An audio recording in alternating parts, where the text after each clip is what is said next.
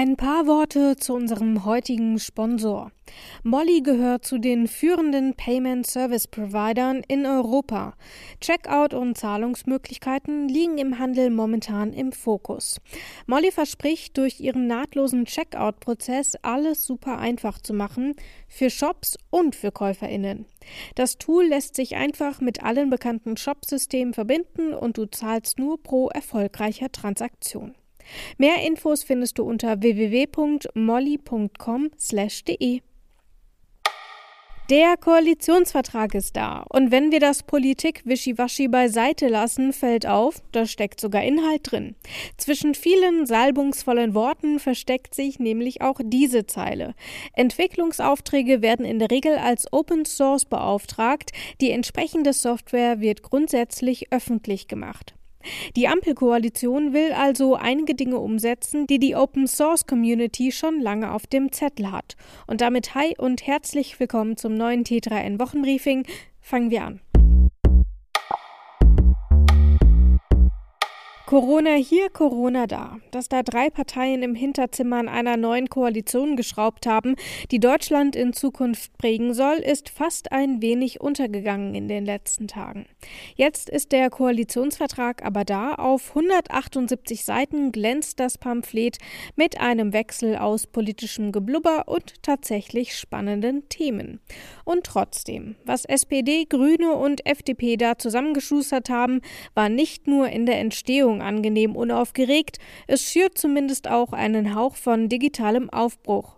Transparenzgesetz, Glasfaser überall und bessere Förderung von Startups und Open Source sind nur einige der adressierten Punkte, die uns aufhorchen lassen sollten.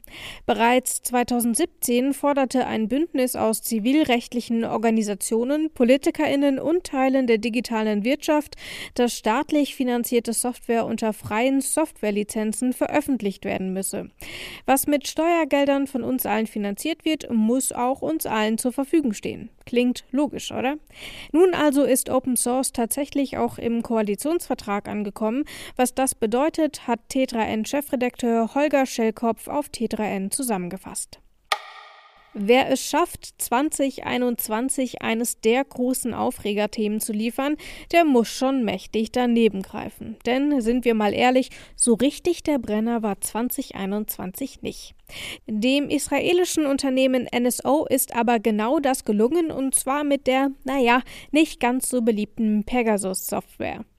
Zur Erinnerung, NSO hatte zweifelhaften Ruhm erlangt, weil es mit seiner Software die Smartphones von Journalistinnen, Geschäftsleuten und Menschenrechtlerinnen ausspioniert hatte. Weltweit hatten Geheimdienste darauf zurückgegriffen, auch das BKA. Soweit so schlecht. Neben den Betroffenen schmeckte das vor allem Apple nicht. Auf eine Schadensersatzklage und ein Sicherheitsupdate folgt jetzt der nächste Schritt auf der Vergeltungstour. Apple will seine Nutzerinnen gegen die Spionagesoftware des israelischen Anbieters nicht nur schützen, sondern auch über potenziell erfolgte Zugriffe informieren. Wie das aussieht und worauf zu achten ist, liest du auf t3n.de. Wirklich überraschend ist es nicht. Forscherinnen haben festgestellt, dass Isolation offenbar nicht besonders förderlich für die Laune von Menschen ist. Es ist aber eine Erkenntnis, die vor allem auch für künftige Raumfahrtmissionen zum Mars relevant sein dürften. 17 Experimente über je 120 Tage haben Forschungsteams des russischen Sirius-Projekts zwischen 2017 und 2019 durchgeführt. Dabei wurden die TeilnehmerInnen für drei Monate unter den Bedingungen einer Mars-Mission von der Außenwelt isoliert.